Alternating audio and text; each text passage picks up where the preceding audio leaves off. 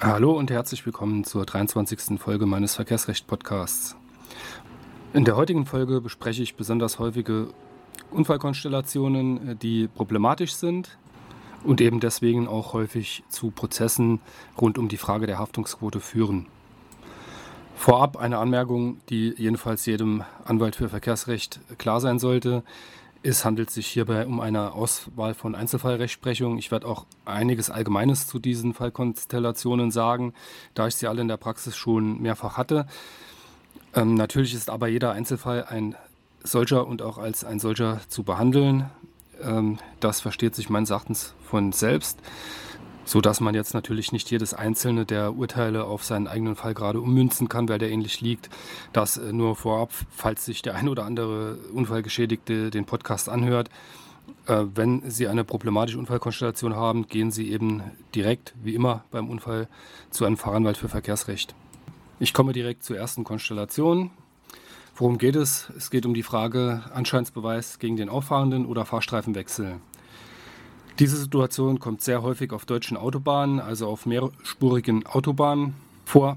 Es geht um solche Fälle, bei denen der eine ähm, Unfallbeteiligte behauptet, der vor ihm habe die Fahrspur gewechselt, während der Vorausfahrende behauptet, der hinter ihm sei ihm aufgefahren, er habe die Fahrspur eben nicht gewechselt. Grundsätzlich trifft bei einem Auffahrunfall den Auffahrenden für das Verschulden den, der sogenannte Anscheinsbeweis und zwar in erster Linie mal dafür, dass er den Unfall vollumfänglich verschuldet hat. In der Regel haftet der Auffahrende daher zu 100 Prozent. Äh, wie gesagt, ist das natürlich in der Konstellation mit dem Fahrstreifenwechsel problematisch, weil auch für den Fahrstreifenwechsel ein Anscheinsbeweis gilt äh, im Sinne einer hundertprozentigen Haftungsvermutung. Also treffen hier praktisch zwei Anscheinsbeweise aufeinander. Wie ist der Fall zu lösen? Ähm, Anlass jetzt die Konstellation nochmal aufzugreifen, äh, war für mich Landgericht Wuppertal. Urteil vom 21. Februar 2022, Aktenzeichen 17O 376-19. Diese Entscheidung betrifft auch genau die hier vorliegende Gemengelage, nämlich Unfall auf der Autobahn. Der hinten Fahrende behauptet einen Fahrspurwechsel, der vorne Fahrende behauptet einen Auffahrunfall ohne Fahrspurwechsel. Letzten Endes ähm, ist diese Entscheidung hier besonders repräsentativ, äh, weil das Verfahren so lief, wie es in den Fällen eben immer läuft. Nach Vernehmung etwaiger Zeugen und Anhörung der Parteien kommt es dann zu einem Unfallgutachten, also zu einem unfallanalytischen Gutachten, das vom Gericht beauftragt wird. Äh, in diesem Fall bestand die Besonderheit, dass äh, klar war, dass eines der Fahrzeuge schräg gestanden haben muss, war aber nicht klar welches so dass letzten Endes ähm, auf Basis des Gutachtens das Gericht zu der Erkenntnis kam, dass hier weder ein typischer Auffahrunfall noch ein typischer Fahrstreifenwechsel anhand der objektiven Spurenlage nachweisbar ist. Mit der Folge, die Sache ging eben wegen ungeklärtem Unfallhergang 50-50 aus. Oder vielmehr ging sie wegen des ungeklärten Unfallhergangs 50-50 aus. Allgemein zum Thema, ich sag mal, ähm, Anscheinsbeweis, Auffahrunfall, Fahrstreifen, Fahrspurwechsel lässt sich sagen, dass die Fälle in der Regel entweder zu 100 Prozent für eine Partei oder die andere ausgehen oder eben, wenn es äh, sich gar nicht mehr aufklären lässt, 50-50. Maßgeblich dabei ist in der Regel einfach das vom Gericht eingeholte Sachverständigengutachten zum Unfallhergang. Und das heißt für die äh, anwaltliche Beratungspraxis, äh, dass es im Wesentlichen hier auf die Schadens- äh, Ausprägungen an den Fahrzeugen ankommt und in manchen Fällen auch auf die Spurenlage auf der Autobahn. Äh, da finden aber in der Regel Aufnahmen durch Sachverständige nach dem Unfall von der Staatsanwaltschaft beauftragt nur statt, wenn es auch zu einem erheblichen Personenschaden kam. Ansonsten ist die Dokumentation immer äh, oder sagen wir mal äh, häufig nicht besonders ähm, ausgiebig oder zielführend in der äh, Behördenakte.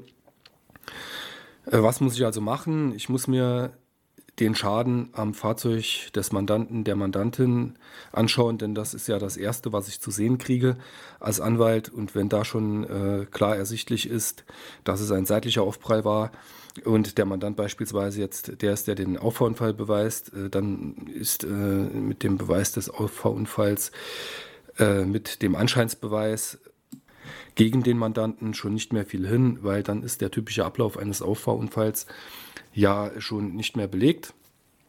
so dass man dann äh, zu der Erkenntnis kommen kann, hier sind 50 bis 100 Prozent für den Mandanten drin, jetzt beispielhaft. Umgekehrt ist der Mandant jetzt beispielsweise der, der vorne gefahren ist und ist der Anstoß mittig im Heckbereich, dann äh, kommt man in der Regel auch zum Anscheinsbeweis, der gegen den Auffahrenden spricht und dann besteht eine sehr gute Wahrscheinlichkeit, dass man eben 100 Prozent für den Mandanten rausholt, weil der Fahrstreifen, also Fahrspurwechsel, dann eben äh, oft auch schwer nachweisbar ist und dann bleibt es auch häufig beim Anscheinsbeweis gegen den Auffahrenden. Die zweite Unfallkonstellation, die problematisch ist und häufig vorkommt, die möchte ich mal als Vorfahrt und Überschreitung der Geschwindigkeit bezeichnen. Sie kommt im Gegensatz äh, zu dem äh, eben genannten Vorfall auf der Autobahn häufig innerorts vor. Und zwar an Kreuzungen oder Einmündungen. Das heißt, äh, entweder durch rechts vor links oder Vorfahrtsregelung durch Schild hat eine äh, Unfallpartei die Vorfahrt. Ähm, ähm, diese wird ihr genommen von einem anderen äh, Fahrzeug. Und äh, Fahrer oder die Fahrerin, der hier die Vorfahrt genommen hat, also auf der untergeordneten Straße gefahren ist, behauptet dann einen Geschwindigkeitsverstoß des vorfahrtberechtigten Fahrzeugs. Die Frage ist jetzt, haftet der Vorfahrtsberechtigte wegen Überschreitung äh, der zulässigen Höchstgeschwindigkeit bzw. Äh, der angemessenen Geschwindigkeit hier mit? Und da sagt der BGH, ja, das ist der Fall, sofern eben diese Geschwindigkeit auch unfallursächlich war, was wiederum eines Gutachtens bedarf. Hört sich jetzt für denjenigen, der die Vorfahrt nicht beachtet hat, äh, gut an, diese Entscheidung, ist aber in der Praxis durchaus äh, mit sehr großen Schwierigkeiten behaftet, eine Geschwindigkeitsüberschreitung nachzuweisen. Im Übrigen nehmen viele Gerichte da äh, gewisse Grenzen an, äh, beispielsweise Geschwindigkeiten von 50 äh, Prozent Überschreitung bis 100 Prozent Überschreitung. Ähm, und wie gesagt, es hängt halt von einem Sachverständigengutachten ab und damit auch von den Unfallspuren. Äh, mag im Einzelfall dann äh, eindeutig äh, sein, schon nach dem ersten Anschein häufig, aber hat man äh, keine Anhaltspunkte mehr, sodass der Sachverständige auch nicht mehr nachweisen kann, dass der Vorfahrtberechtigte zu schnell war. In dem Fall äh, kommt es auch nicht zu einer Mithaftung, wenn nicht sonstige Gründe vorliegen, denn bei einem Unfall darf ja immer nur das berücksichtigt werden, was zulasten einer Partei, was unstreitig ist oder eben bewiesen. Eine andere weit verbreitete Konstellation, in der es äh, landläufig überraschenderweise, würde ich mal sagen, denn das ist nicht so bekannt. Äh, jedenfalls äh, allgemein nicht so bekannt. Dem Fachpublikum, äh, also Fachanwalt für Verkehrsrecht, ist die Kon Konstellation natürlich bekannt, auch die Rechtsfolge, ist die sogenannte halbe Vorfahrt. Was ist jetzt eine halbe Vorfahrt?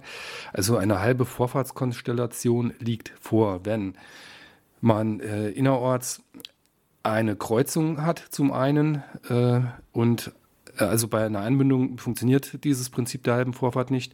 Und äh, zum anderen äh, keine Vorfahrtsregelung durch Beschilderung, sondern äh, die, die, sogenannte allgemeine Rechts-vor-Links-Regel. Und jetzt haben wir die Situation, dass es zu einem Unfall kommt, der sich eben an einer solchen Rechts-vor-Links-Kreuzung ereignet hat. Und äh, wenn es jetzt so ist, dass diese Kreuzung besonders unübersichtlich und schwer einsehbar ist, dann äh, sagt die Rechtsprechung, dass es äh, zu einer Mithaftung des Vorfahrtberechtigten kommen kann, wenn er sich nicht entsprechend vorsichtig dieser Kreuzung angenähert hat. Da wird sich jetzt die geneigte Zuhörerin, der geneigte Zuhörer fragen, äh, warum brauche ich denn da eine Vorfahrtsregelung, wenn ich am Schluss doch äh, ständig mithafte? Ähm, also bei der Rechts-vor-Links-Konstellation hat das folgenden Hintergrund. An einer solchen Kreuzung innerorts hat ja dann weitergedacht, ein fiktiv hinzugedachter aus Sicht des Vorfahrtsberechtigten von rechts kommender dem gegenüber Vorfahrt. Das heißt, wenn ich mich einer Kreuzung annähere, bei der rechts vor links gilt, muss ich immer schauen, kommt einer von rechts. Hm? Auch wenn jetzt einer von links kommt, demjenigen gegenüber äh, ich ja dann die Vorfahrt habe, in dem Sinne ist meine Straße dann bevorrechtigt, äh, könnte es ja sein, dass von rechts einer kommt. Und nähere ich mich einer solchen Kreuzung und ist diese unübersichtlich, dann äh, schützt dieses Vorfahrtsrecht äh, des Hinzugedachten von rechts kommenden aus meiner Sicht auch denjenigen, der von links kommt und eigentlich gar keine Vorfahrt hat. Das ist die äh, gedankliche Konstruktion, die die Rechtsprechung hier, insbesondere auch der BGH, so ausformuliert hat. Dass äh, dieses äh, System der halben Vorfahrt, das ist anerkannt in der Rechtsprechung, da gibt es äh, zahlreiche Urteile dazu, also nicht nur BGH, sondern ähm, auch Landgericht und Oberlandesgericht Saarbrücken das setzt immer voraus, dass es eine schlecht einsehbare Kreuzung ist, ähm, aus Sicht desjenigen, der die Vorfahrt hat, und dass er eben unter äh, Verletzung der Sorgfaltspflichten da eingefahren ist, also einfach äh, durchgefahren ist oder sich nicht richtig vergewissert hat.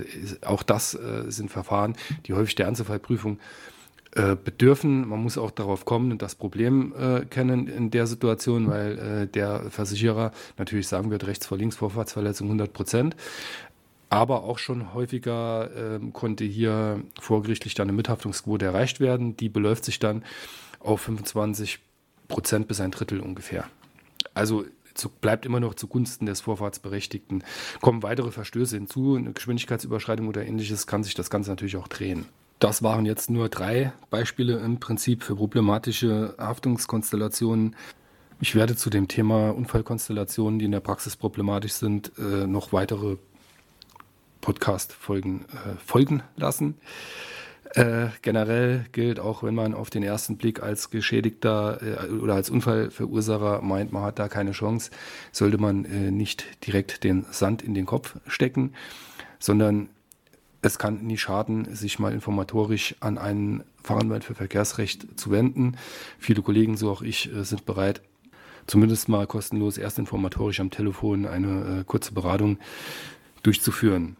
Macht im Übrigen das dann jetzt zum Abschluss dieser Folge äh, insbesondere auch dann Sinn, wenn Sie beispielsweise in der Probezeit sind, denn äh, diese Ordnungswidrigkeiten, äh, das führt ja dann äh, bei Unfallverursachung auch immer zu einem Punkt, mithin dann auch zur Probezeitmaßnahme. Insofern, wenn Sie Fahranfänger sind, nach einem Unfall lieber direkt zum Anwalt, denn das lässt sich wirklich oft vermeiden, äh, dass dieser Punkt und die Fahrerlaubnismaßnahmen kommen und 400 Euro für ein Aufbauseminar und eine Verlängerung der Probezeit um zwei Jahre, die muss man sich auch nicht reintun. Äh, insofern, äh, beim Unfall nach OLG Frankfurt grob fahrlässig nicht zum Anwalt zu gehen, sollte jetzt jeder wissen. Für mich war es das heute mit der Folge. Ich bin schon knapp über die zehn Minuten, fürchte ich jetzt hier drüber. Die nächsten Folgen werden kommen. Bleiben Sie am Ball, abonnieren Sie den Podcast. Bis bald.